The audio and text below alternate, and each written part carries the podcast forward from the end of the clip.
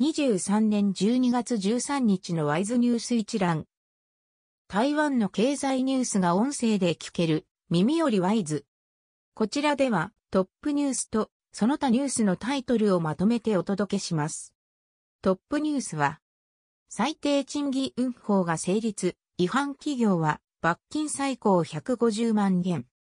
立法院は12日、最低賃金制度について定める最低賃金法を可決した。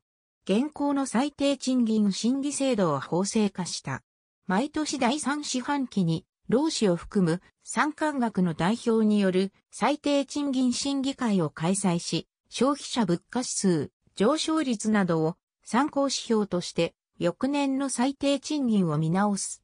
事業所は最低賃金を下回った場合、最高150万台湾円、約700万円の罰金が課され、代表者の氏名が公表されることもある。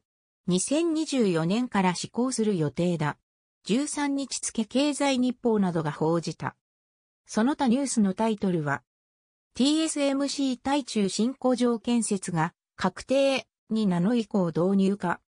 デルタの新本社ビル、ほぼネットゼロの認証取得。インベンテック AI アクセラレータ受注。台湾23年パソコン出荷19%減予測。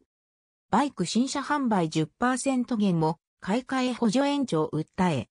航空機の干渉、空軍に4機納入。充電メーカーのフォーチュンエレクトリック、生産能力30%増へ。シンプルマート、来年7から9%賃上げ。大鉄、鉄道模型の加藤と提携。日体経済貿易会議、地方税関の協力で提携。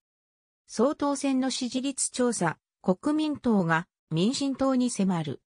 総統選まで1ヶ月、中間層が鍵に。立法院選挙、国民党が南部を切り崩しか。中国軍機7機確認、1機が防空識別圏に侵入。交通違反で検挙、昨年の10倍以上。コロナ中等症、重症232人、前週より28人減少。空港の入居者検査、マイコプラズマ2人目。京都立花高校吹奏楽部、西門の演奏に3万人。台北101の年越しイベント、日本の彩色花火も打ち上げ以上ニュース全文は会員入会後にお聞きいただけます。